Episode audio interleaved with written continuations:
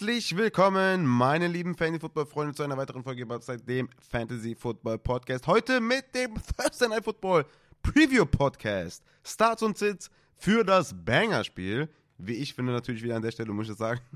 Ich finde natürlich jedes Spiel geil, aber Seattle Seahawks bei den Dallas Cowboys, sign me in, Junge. Das will ich sehen. Das werde ich mir angucken. Das verspricht doch ein geiles Spiel zu werden. Ich habe Bock drauf. Und ich hoffe, ihr habt fast annähernd so viel Bock drauf, euch diese Folge hier reinzuziehen. Der Aufbau bei diesem Thursday Night Football Preview Podcast ist wie immer gleich. Wir schauen uns das Spiel an, ein paar News zum Spiel, ein paar Infos, gehen dann die Starts und Sits durch und am Ende gibt es noch die Community Starts Sits aus dem Discord und Fragen von Instagram. Und ja, ich würde sagen, wir machen gar nicht viel rum. Ihr wisst es, die Rankings sind auf patreon.com slash Fantasy jede Woche natürlich erhältlich. Ihr solltet auch unbedingt Instagram und Twitter checken für die Grafiken, die immer erstellt werden.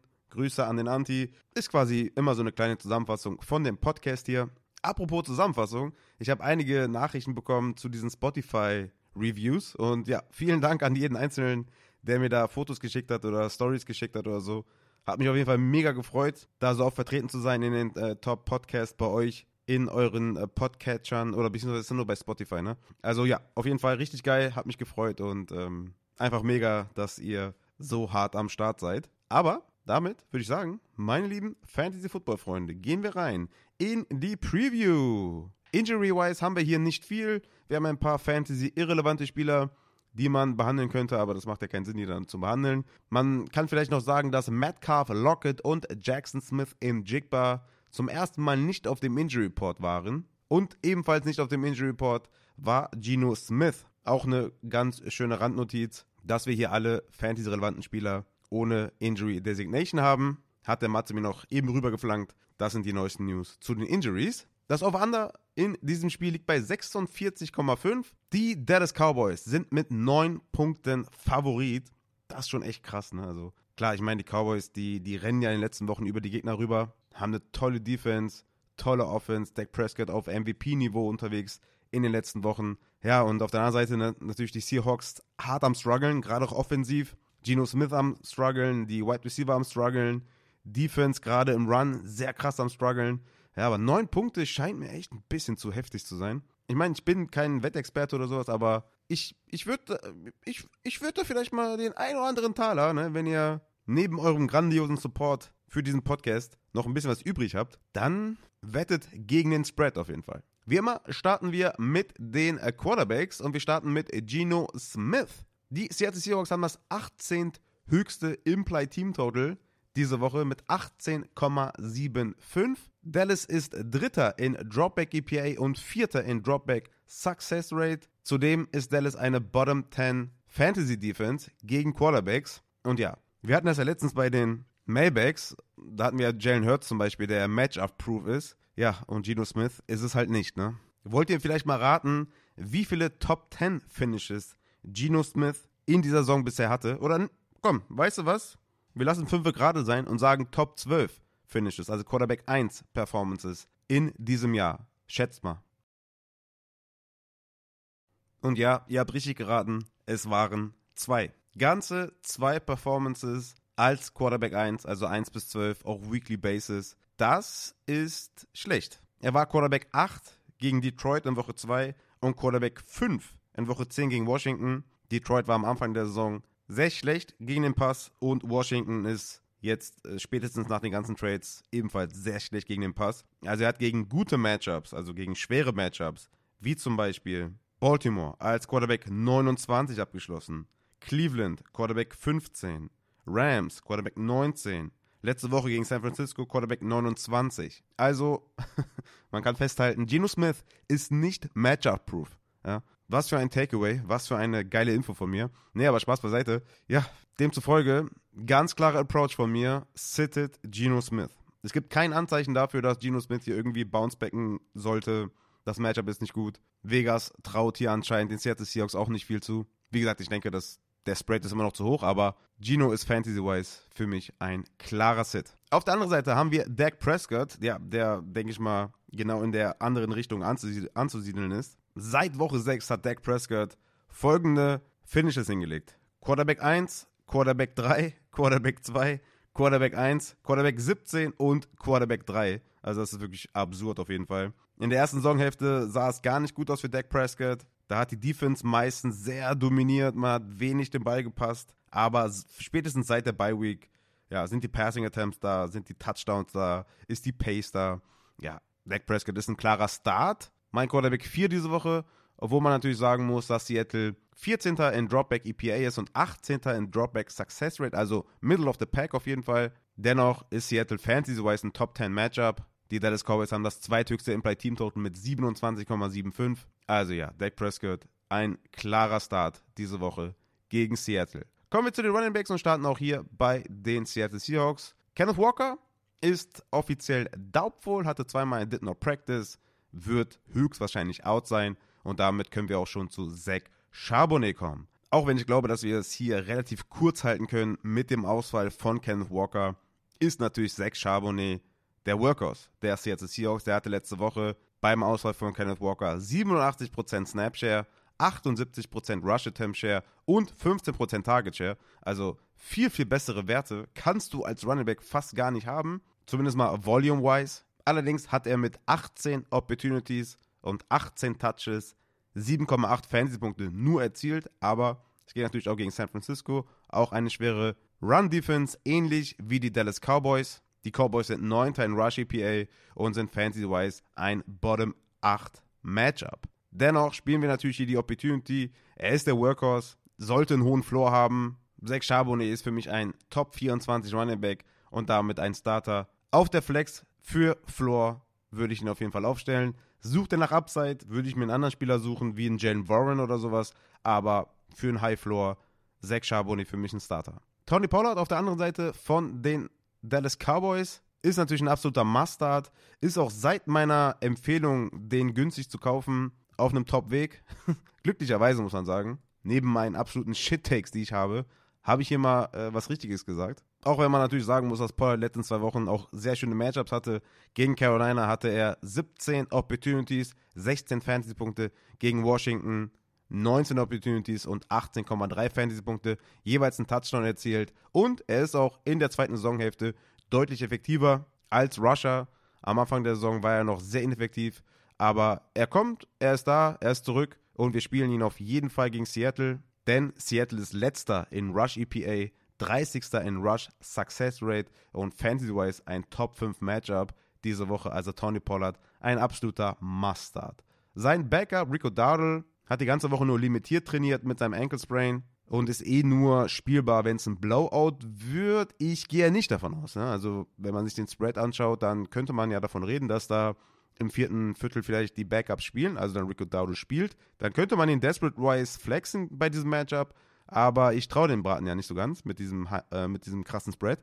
Deswegen Rico Dowdle für mich ein Must-Sit. Ich denke, es wird ein, ja, kein Close Game, aber kein Blowout und dann ist Rico Dowdle, ja, Fantasy irrelevant. Deswegen Rico Dowdle ein Sit. Bei den Red Receivers haben wir bei den Seattle Seahawks DK Metcalf. Ihr wisst es, wenn ich einen Spieler auf Wide Receiver bei den Seahawks, dann ist es DK. Ich hatte es ja schon, ja, weiß nicht wann das war, aber auch bei einer Mailback-Frage, glaube ich, schon gesagt, dass äh, DK für mich der einzige Spieler ist bei den Seattle Seahawks Wide Receivers, der relativ safe ist, gerade auch natürlich was sein Target Share angeht und so weiter. Ne, in den letzten drei Wochen 28%, 22%, 33%.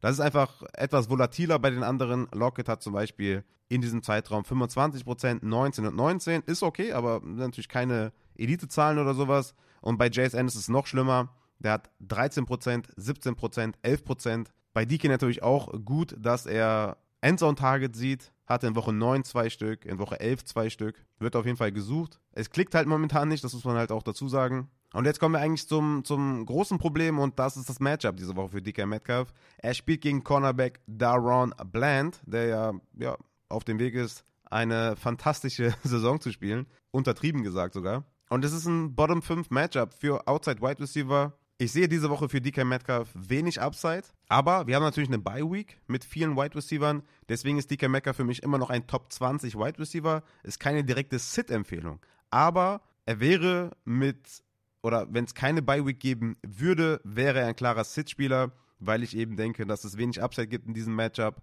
und dass er sozusagen Touchdown oder Bust ist. Ich würde zum Beispiel einen Nico Collins drüber starten, einen Brandon Ayuk drüber starten, einen Devonta Smith drüber starten oder auch einen Adam Thielen drüber starten, der meiner Meinung nach viel mehr Upside hat im Matchup gegen Tampa Bay. Tyler Lockett ist sowieso Boom-Bust Wide Receiver. Auch er hat ein hartes Matchup gegen Stefan Gilmore. Lockett hat seit Woche 6 nach der Bye Week zwei Performances als Wide Receiver 1, also 1 bis 12. Einmal war er Wide Receiver 12, einmal Wide Receiver 8. Sonst war er in vier der letzten sieben Spielen außerhalb der Top 36 Wide Receiver. Zeigt ein bisschen ganz klar Boom Bust. Matchup ist nicht gut. Ich würde Lockett sitten. Ich spiele zum Beispiel einen Josh Downs drüber, einen Curtis Samuel oder auch einen Cortland Sutton. Der nächste im Bunde bei den Seattle Seahawks ist Jackson Smith in Jigba. Er hat das beste Cornerback-Matchup in diesem Spiel gegen Jordan Lewis. Und das macht ihn interessant für mich. Ja? Ich sehe JSN diese Woche als Flexer mit Upside. Er kann aus dem Slot heraus ein Mismatch kreieren. Er hatte letzte Woche ein Endzone-Target gegen San Francisco. Ich starte JSN für die Upside auf der Flex. Auf der anderen Seite haben wir CD Lamp, der gegen Devon Witherspoon antreten muss. Und ja, der macht seine Sache natürlich sehr, sehr gut. Es ist ein schlechtes Matchup für Slot Wide Receiver. Aber auch gegen Outside Wide Receiver produzieren die Cornerbacks der Seattle Seahawks sehr gut. Trotzdem spielen wir natürlich CD Lamp. Da sage ich euch nichts Neues. Der hat auch einen unfassbaren Target Share seit Woche 8. 32% Target Share und 12 Targets per Game. Also ist ein absoluter Mustard. Spielt ihr auf jeden Fall. Brandon Cooks und Michael Gallup sehen meiner Meinung nach immer noch zu wenig Targets, auch wenn Brandon Cooks den einen oder anderen Touchdown gefangen hat in den letzten Wochen, ist mir das zu wenig. Ne? Also nur mit Touchdown irgendwie zu überleben, reicht mir nicht. Und wenn ihr jetzt gerade an How I Met Your Mother denkt, dann danke ich euch. Aber ich würde sagen, Brandon Cooks ist keine Option für mich diese Woche. Wie gesagt, die Seattle Seahawks Cornerbacks sind gut. Cooks hat vier Touchdowns in den letzten sechs Wochen erzielt. Das kann man ihm auch nicht wegnehmen. Aber er war nur einmal in den letzten sechs Wochen ein Wide Receiver 1, also 1 bis 12. Das war in Woche 10 gegen die Giants. Ansonsten bringt er einfach wenig Upside mit. Und wie gesagt, trotz Touchdowns war er Wide Receiver 18, Wide Receiver 21 und Wide Receiver 18 in seinen Spielen, wo er einen Touchdown gefangen hat. Außer gegen die Giants, da war er Wide Receiver 3. Ansonsten ist der Target Share mir zu gering. 12%, 5%, dann 23 gegen die Giants eben, 11%, 16%. Ist mir einfach zu wenig. Matchup ist nicht gut. Brandon Cooks sitte ich. Michael Gallup genauso. Target Share in den letzten Wochen 9%, 7%, 5%, 11%, 3%. Nee, also das ist natürlich zu wenig. Kannst du nicht spielen. Auf Tight End haben wir, ja, Will Disney und sowas kannst du halt nicht spielen. Noah Fant und so. Äh, Jack Ferguson von den Dallas Cowboys. Spielt er natürlich auf jeden Fall. Ist ein Streamer, ganz klare Sache. Sie hat es ein Top 12 Matchup für Tight Ends. Jack Ferguson hat in den letzten vier Wochen 15% Target Share, 5 Targets pro Spiel. Ja, und das, das reicht halt als äh, Tight End Streamer mindestens mal zu sein. Er ist diese Woche in meinem Tight End Ranking auf der 9. Und ja, damit haben wir die Starts und Sits für das Thursday Night Football Game in Woche 13 auch hinter uns und können zu den Community Starts Sits kommen und äh, starten auf Discord. Dort fragt TSG Pato, PPR Ferguson auf Flex spielen, hab auch Dak oder auf Olave hoffen. Oh, das ist schon mal, das ist schon mal kritisch. Wenn nicht Olave, dann habe ich noch Hubbard gegen Tampa. Titan aktuell ist McBride, deswegen Ferguson verfügbar für die Flex. Ja, hast du auf jeden Fall recht. McBride gehört auf die Titan-Position. Und ja, das ist natürlich ist schon, schon tough. Beziehungsweise, wenn du, ähm, wenn du Ferguson spielst, würde ich dir raten, Ferguson auf die Titan-Position zu packen und McBride auf die Flex. Falls McBride noch ausfällt, dann, ja, ne? Verstehst du, glaube ich. Also von daher, ähm, harte Entscheidung, Pato. Ich würde auf Olave hoffen. Sollte Olave nicht spielen, würde ich Hubbard spielen. Und ich würde Ferguson nicht spielen bei den Optionen. Ja, McBride auf Tight End und dann Olave oder Hubbard auf Flex. Und wenn Olave spielt, Olave. Und wenn nicht, dann Hubbard auf die Flex. Und Ferguson in dem Falle ein Sit. Haki fragt, PPR, ein Flexer mit Upside, brauche einen Sieg gegen den ersten für die Playoffs? Lockett, Deontay, Christian Watson oder Connor? ja, das, das ist eklig, ne? Weil Christian Watson kommt aus einem guten Spiel, ja, Season High in Yards und Receptions. Aber ich werde einen Teufel tun, ihn jetzt wegen einer guten Performance direkt wieder zu spielen. Deontay Johnson spielt gegen Arizona. Traum-Matchup. Ist aber nicht bekannt für sein Upside. Und Connor auch eher bekannt für sein Floor. Auch Pittsburgh kein gutes Matchup. Es ist tough auf jeden Fall. In PPR würde ich dennoch mit Deontay Johnson gehen. Über Lockett. Das Matchup ist ja, halt gegen Arizona richtig gut. Lockett hat ein schweres Matchup und Deontay hat ja immer noch den Target Share, ist immer noch im PPA. Ja, guter Floor, ne, natürlich. Auch wenn du die Upside benötigst in PPA, kann er dir auch gerne mal 15 Punkte bringen, ohne einen Touchdown zu, zu fangen. Und Lockett glaube ich eher nicht. Und ja, ich gehe mit Deontay in diesem Falle. M2P fragt, Half PPA, Lockett gegen Godwin. Ja, wenn du, wenn du den safen Floor willst, nimmst du Godwin. Wenn du Upside willst, nimmst du Lockett. PPA, Lockett gegen Amari Cooper. Ja, schwer, ne? Sind aber auch gemeine Fragen hier jetzt bis jetzt dabei, ne? Also, das, das gefällt mir gar nicht. Cooper gegen die Rams, auch kein gutes Matchup. Cooper wahrscheinlich mit Flacco. Ob das jetzt gut oder schlecht ist, wird sich halt zeigen, ne? Also, das kann ich jetzt halt schwer beurteilen. Aber Cooper hat in den letzten zwei Wochen 34 Receiving Yards und 16 Receiving Yards. Ja, ne? Wegen Quarterback-Play und so weiter. Wie wird das dann halt mit, mit Flacco? Ich denke besser, aber inwiefern? Super tough in meinen Augen. Gehe ich mit Lockett. Also zweimal Lockett. Also du musst das Spiel auf jeden Fall gucken. und äh, vergiss alles, was ich über Lockett als Sid gesagt habe vorher. Und dann nochmal PPA 3 aus 4. Lockett, Kyron, Williams, Ramondre und Monty. Ja, ich nehme auf jeden Fall alle, alle Running Backs auf jeden Fall easy going. Ja, safe. Kyron, Ramondre und Monty über Lockett saved. Und Charity Bowl Lockett gegen Elijah Moore nehme ich auch Lockett. Also ja, Dreimal Lockett, einmal nicht Lockett. Let's go. Dann haben wir Alis Fischbude, HVPA, 1 aus 3. Brandon Cooks ist das dann wahrscheinlich. Rushy Rice und Hollywood. Ja, äh, würde ich Cooks erstmal sitten. Ich würde jetzt, ja, würde ein bisschen ausweichen jetzt.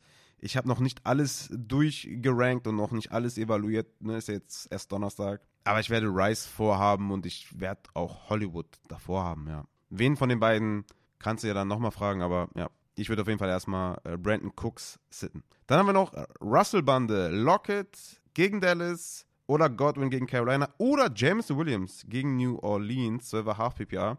Ja, ich hatte es eben schon bei M2P. Lockett für, für Boom Bust, ne, für die Upside und Godwin für den Floor, ne. Ich meine, beides jetzt nicht die besten Plays in meinen Augen, aber ich würde da, äh, ich würde da Lockett nehmen. Und Jameson, ey, ne, das, also, da kannst du auch Lockett spielen, also. Wenn du, also, ne, das, äh, dann, dann kannst du auch Lockett spielen. So, dann gehe ich doch mal geschwind rüber zu Instagram. Muss einmal den Account wechseln und bin dann hier in der Story drin. So, die erste Frage ist dann von H. Bakers. Charbonnet rein und dafür Connor raus oder Warren raus. Nee, also Warren nicht. Warren spielen wir. Dann Charbonnet, dann Connor. Wäre meine Reihenfolge. Erster Warren, zweiter Charbonnet, dritter Connor. Ben Lou fragt, Ferguson oder McBride? Ja. McBride natürlich. Patrick, One Step Closer, alle Seahawks sitten? Ja, kind of, ja. Patrick hat schon äh, die, die Folge gespoilert, ja. Kind of, ja. So, ja. JSN sehe ich schon mit Upside. DK kann man schwer sitten jetzt in der Bye Week.